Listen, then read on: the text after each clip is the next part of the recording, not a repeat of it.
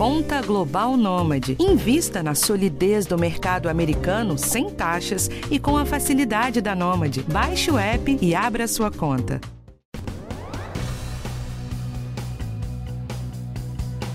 Um medicamento injetável, já aprovado nos Estados Unidos para tratar obesidade em adultos, é a nova promessa para fazer os adolescentes perderem peso. Isso mesmo, viu?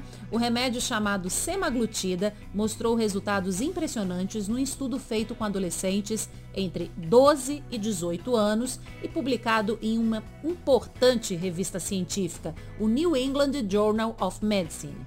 O estudo foi apresentado esse mês na maior conferência de obesidade do mundo. No Brasil, segundo a Pesquisa Nacional de Saúde de 2019, cerca de um em cada cinco adolescentes estão com excesso de peso e 6,7% com obesidade. Nessa faixa etária, gente, são poucas as opções de tratamento. E é por isso que os especialistas comemoram a novidade que já está sendo usada no país no esquema off-label, quando se receita um medicamento com uma finalidade diferente da que está na bula, mas ainda precisa de aprovação da Anvisa. No episódio de hoje, a gente vai bater um papo sobre o tratamento da obesidade nos adolescentes com a doutora Cíntia Cercato, que é endocrinologista e também presidente da ABESO, que é a Associação Brasileira para o Estudo da Obesidade e Síndrome Metabólica. Eu sou Michelle Loreto e a gente está aqui no podcast do Bem-Estar. Doutora Cíntia, seja muito bem-vinda aqui ao nosso podcast do Bem-Estar, viu? Sempre um prazer tê-la conosco, viu? Prazer é todo meu, Michele. Sempre muito bom estar aqui conversando com vocês. Doutora Cintia, a gente está falando de obesidade né, em crianças e adolescentes, que a gente sabe, inclusive, que aumentou muito na pandemia. Mas tem essa medicação aí que está muito se falando e eu queria saber que medicação é essa?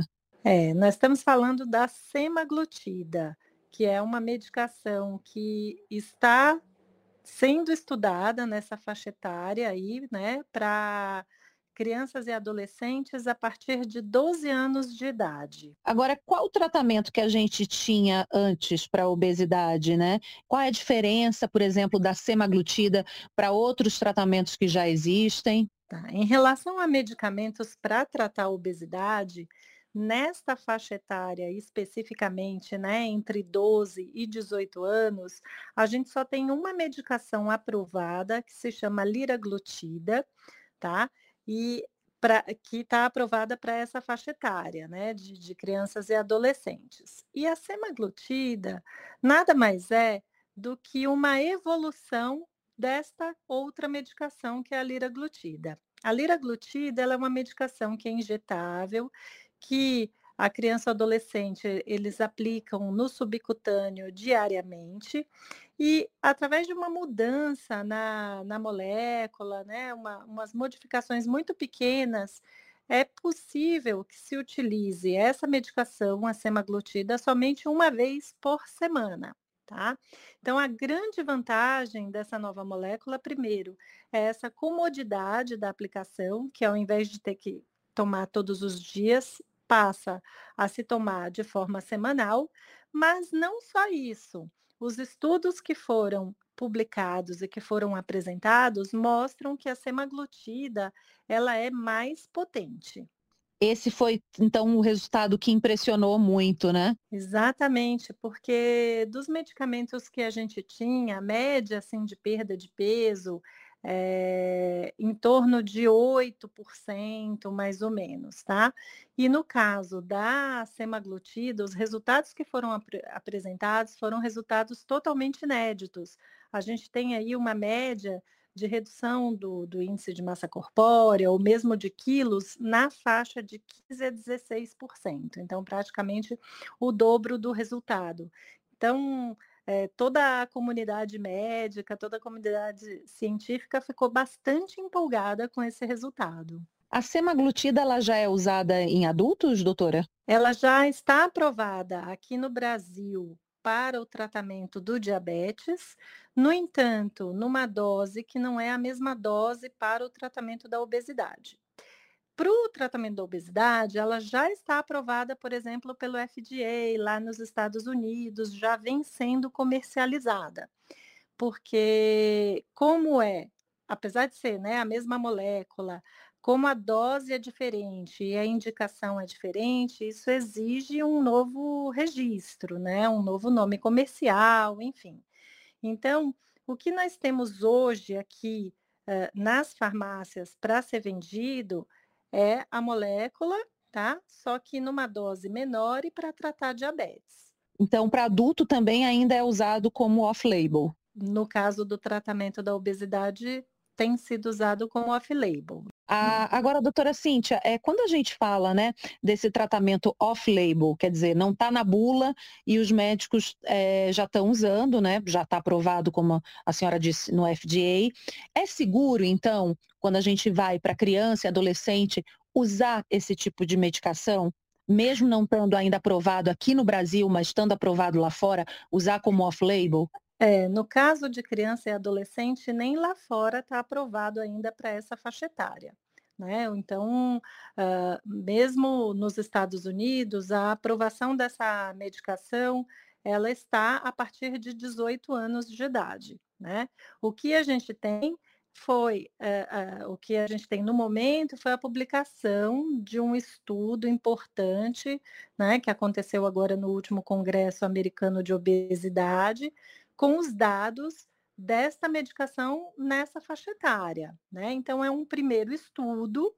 Provavelmente, esse estudo ele vai permitir que haja ampliação da indicação, porque esse estudo mostrou eficácia, mostrou segurança para o uso eh, eh, nessa faixa etária a partir de 12 anos de idade. Tá?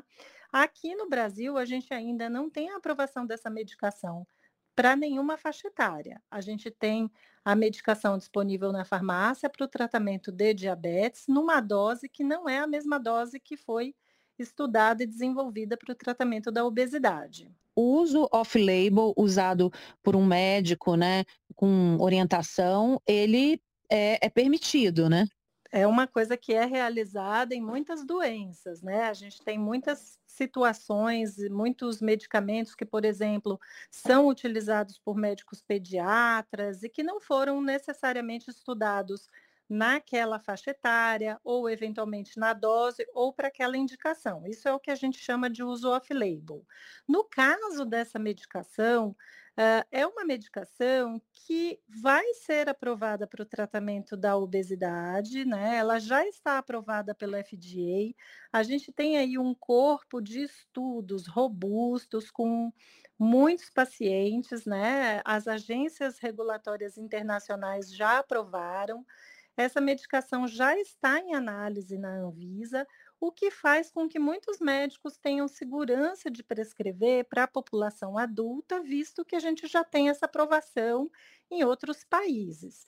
Em relação a crianças e adolescentes, a gente tem é, esses dados né, desses, desse estudo clínico, que foi um estudo clínico importante, mostrando também eficácia e segurança. Claro que esse uso off-label ele sempre deve ser discutido, essa responsabilidade é do médico prescritor, né?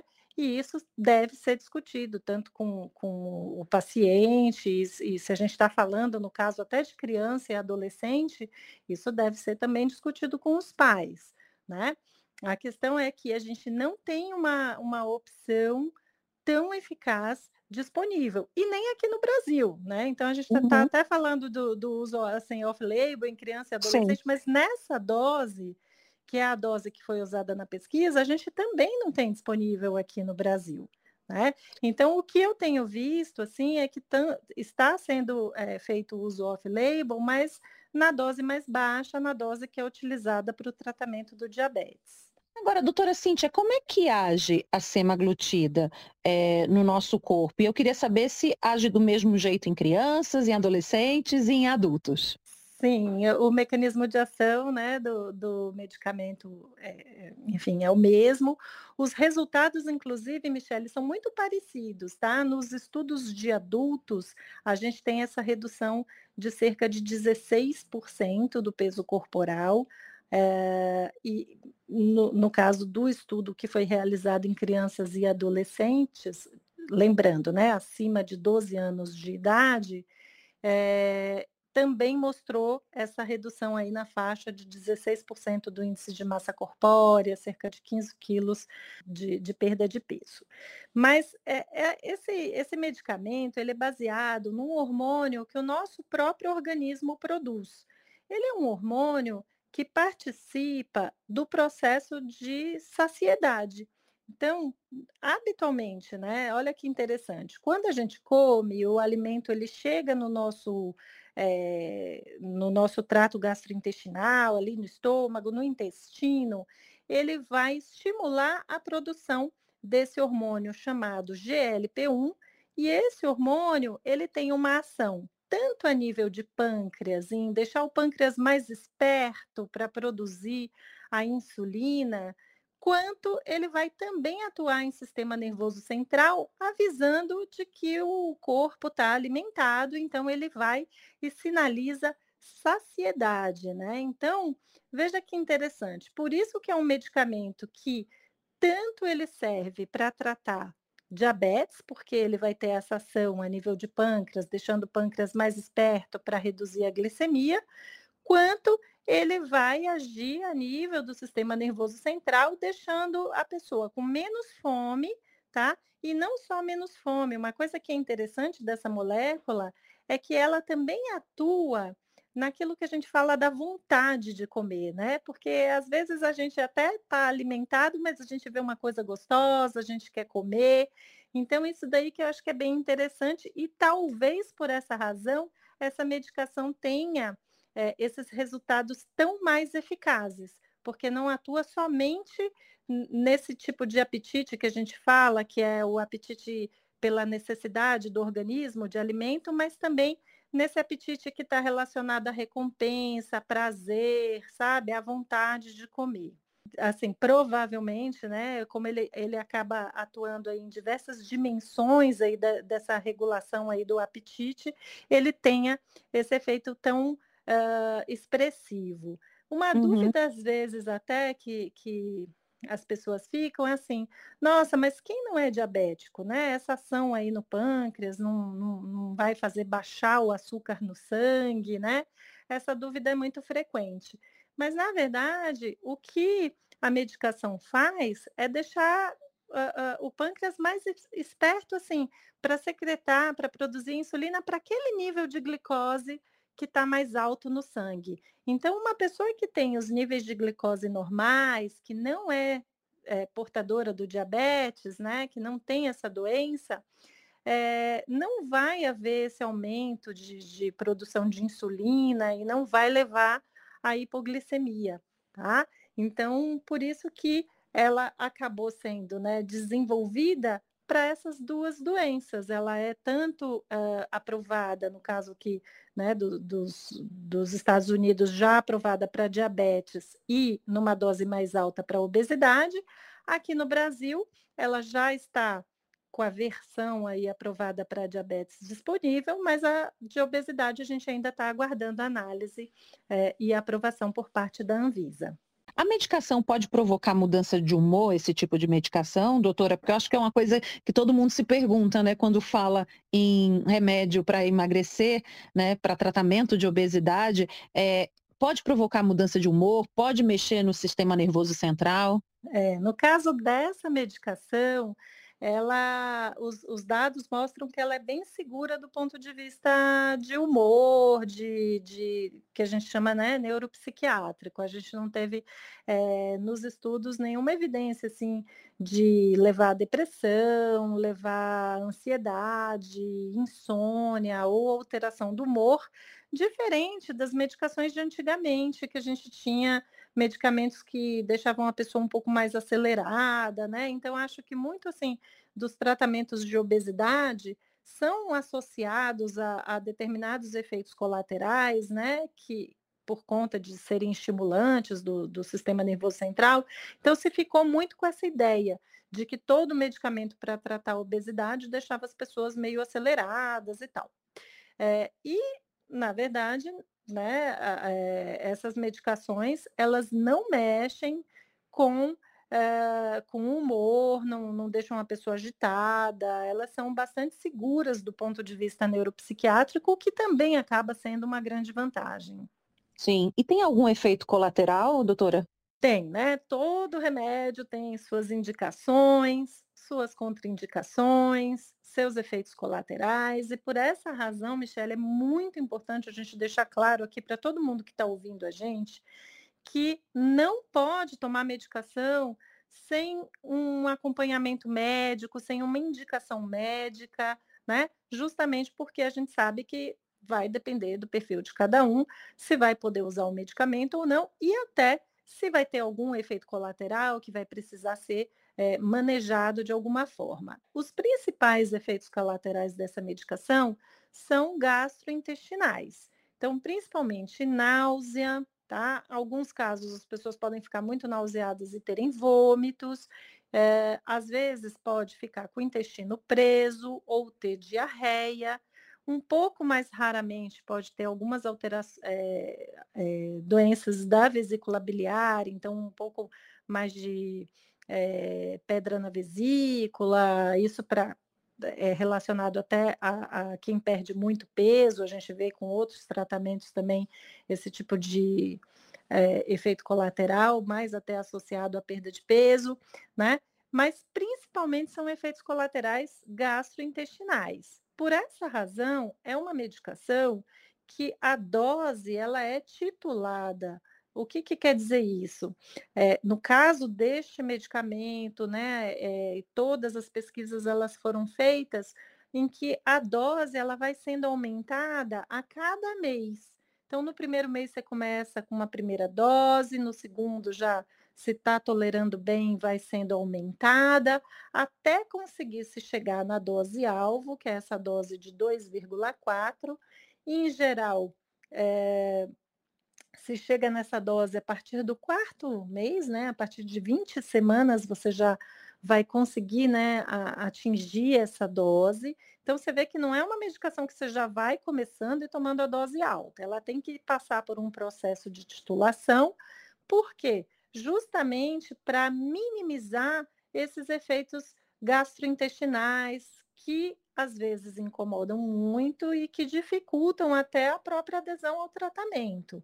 Então, essa dose ela é manejada pelo médico, é muito importante deixar isso claro para as pessoas que estão nos ouvindo. Tem alguma contraindicação? Quem não pode tomar esse tipo de medicamento? E principalmente quando a gente fala de criança e adolescente, né? Acho que os pais ficam se perguntando isso. É, primeiro a gente tem que só indicar para aquelas crianças e adolescentes que de fato tem a doença a obesidade, né? Então é, é, muito importante ter o diagnóstico de obesidade para receber. Tem algumas contraindicações mais relacionadas também a problemas aí do trato gastrointestinal, eventualmente é, não, chega a ser uma contraindicação absoluta, mas quem tem assim uma doença do refluxo muito importante é, e, e problemas também é, de pâncreas, que também essa medicação deve ser evitada.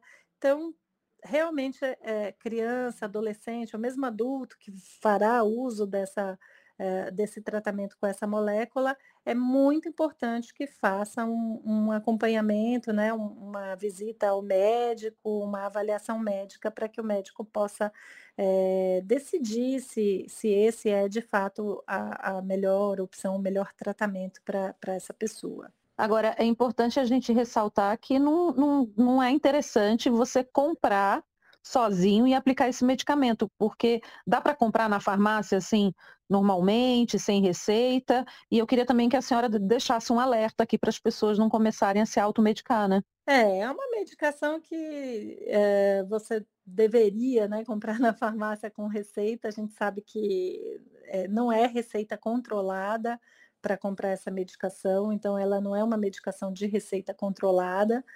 É, e por isso que é muito importante a gente dar esse alerta, tá? E lembrar que aqui no Brasil a gente ainda não tem a medicação que é aprovada para o tratamento da obesidade. O que a gente tem aqui é a medicação que é aprovada para o tratamento do diabetes, Então, não é a mesma dose, não é a mesma indicação, isso é muito importante a gente deixar claro.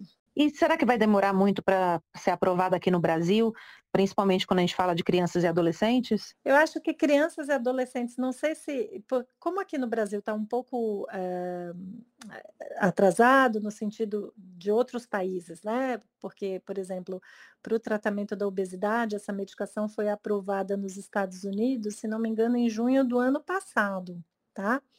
Então, você vê que, que a gente já tem aí um, um prazo é, uma diferença aí de data muito grande aqui para aprovação no Brasil. Eu não sei se quando passar é, pelos técnicos da Anvisa, se ela já será aprovada aqui a partir de 12 anos de idade, ou se primeiro ela vai ser aprovada a partir de 18 e depois se vai ser estendida a faixa etária, né? Então, estamos aí aguardando a posição né, do, dos técnicos da Anvisa, análise, aliás, a Anvisa é sempre muito séria na análise dos medicamentos.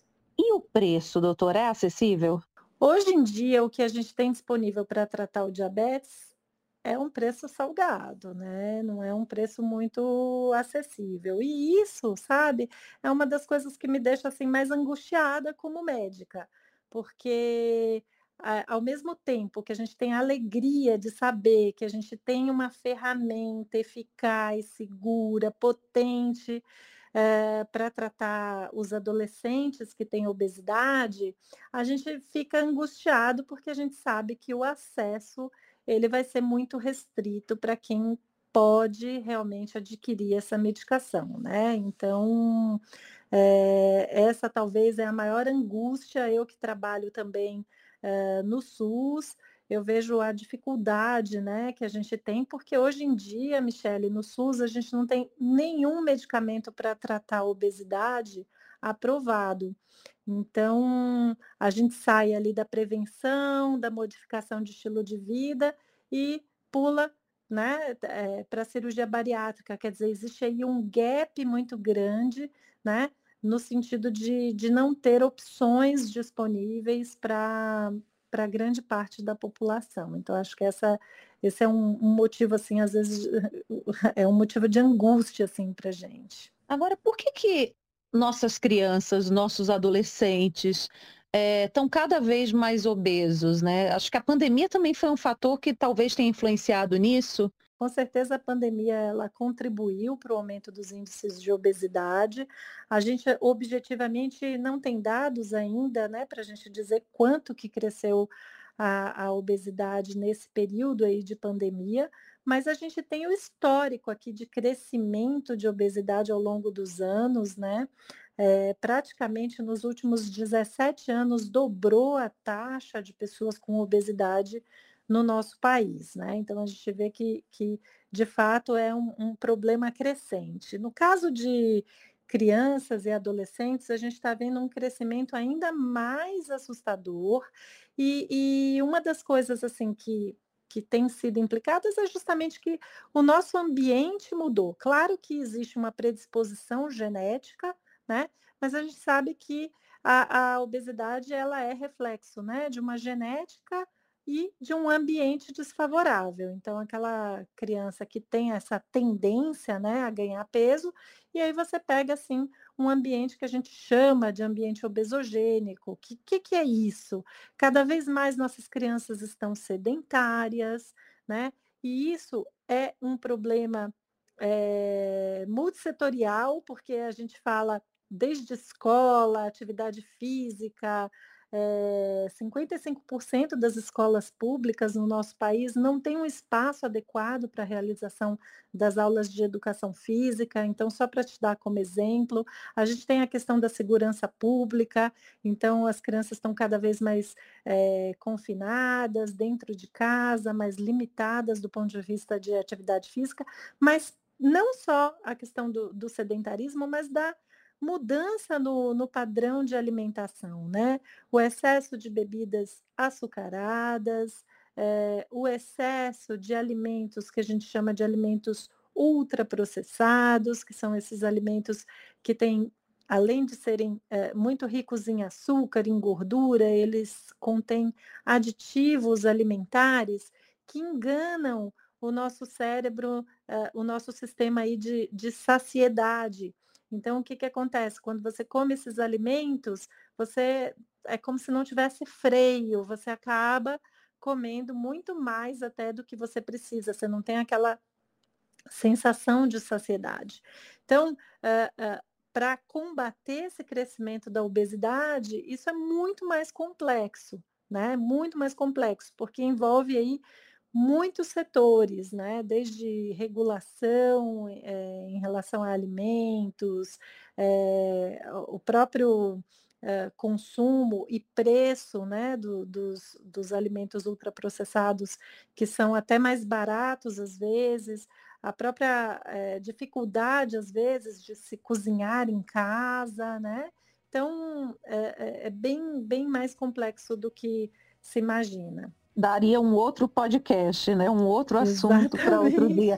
Só para a gente terminar, doutora Cíntia, é, a gente falou né, da semaglutida, falou desses efeitos maravilhosos dela, mas assim, é, quando a gente fala de medicação, mesmo ela sendo muito potente, não adianta nada se a pessoa não mudar os hábitos, né? Porque em algum momento ela vai parar com a medicação. E principalmente criança e adolescente, os pais vão ter que assim, pedir para que faça exercício físico, né? Tenha uma boa é. rotina de sono, isso tudo é importante, né? É, a obesidade ela é uma doença crônica que vai exigir aí um tratamento crônico. E o tratamento, ele não é centrado na medicação em si, né? O tratamento ele envolve vários componentes.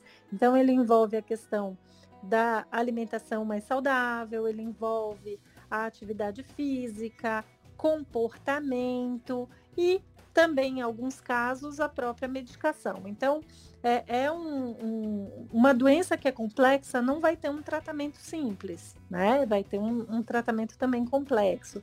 Então, não é só chegar e tomar um medicamento. Não, de jeito nenhum. É um conjunto né, de, de, de ações que, que são feitas né, para que a gente consiga obter o sucesso no tratamento. Doutora Cíntia, muito obrigada pela sua participação aqui no nosso podcast do Bem-Estar, viu? Eu que agradeço e muito obrigada, Michele, pela oportunidade da gente estar aqui discutindo mais uma vez obesidade. E muito obrigada também a você que acompanha o nosso podcast do Bem-Estar, sempre trazendo informações seguras, verdadeiras sobre saúde e qualidade de vida. Toda quarta-feira tem assunto novo e esse podcast teve direção e produção de Karina Dorigo, gravação Carlos Nunes e edição do Guilherme Matucci. Eu sou Michele Loreto e vejo você na próxima, tá bom? Um cheiro.